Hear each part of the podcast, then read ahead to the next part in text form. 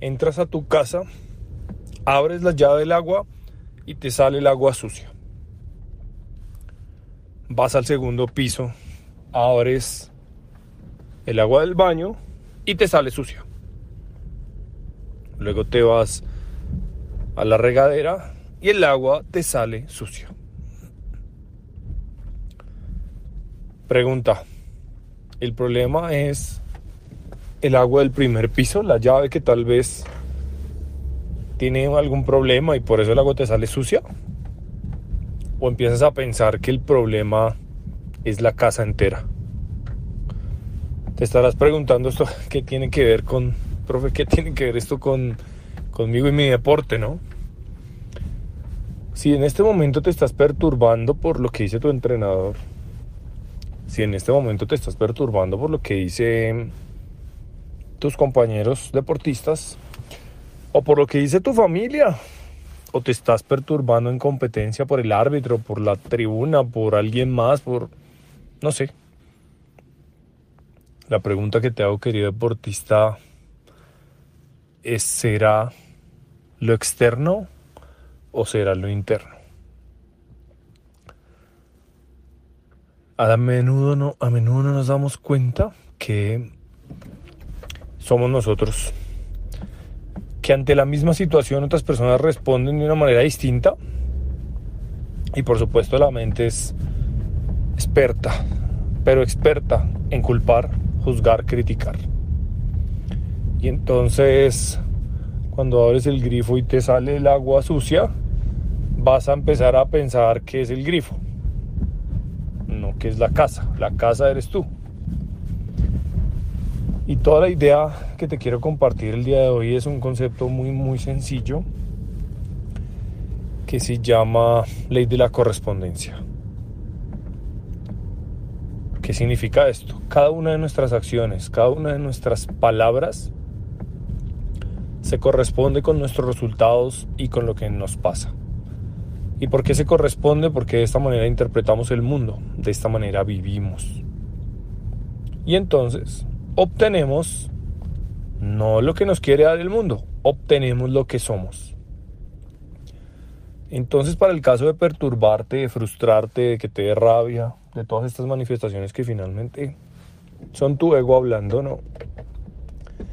Lo que va a suceder es que pues te engañes pensando que es alguien más cuando quien se perturba eres tú, porque puedes elegir cómo interpretarlo. Te pongo un ejemplo. Viene el entrenador y te regaña empiezas a pensar que por qué tú, que por qué siempre contra ti, que por qué a no sé quién en no sé qué momento no le dijo nada y por qué a ti sí te lo dijo. Lo único que pasa en ese instante es que le das todo tu poder al entrenador. En ese momento el entrenador o la entrenadora define quién eres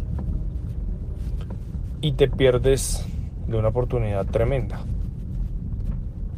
Por el contrario, si eligieras escuchar, tomar lo positivo, dejarlo lo que no, te empiezas a convertir.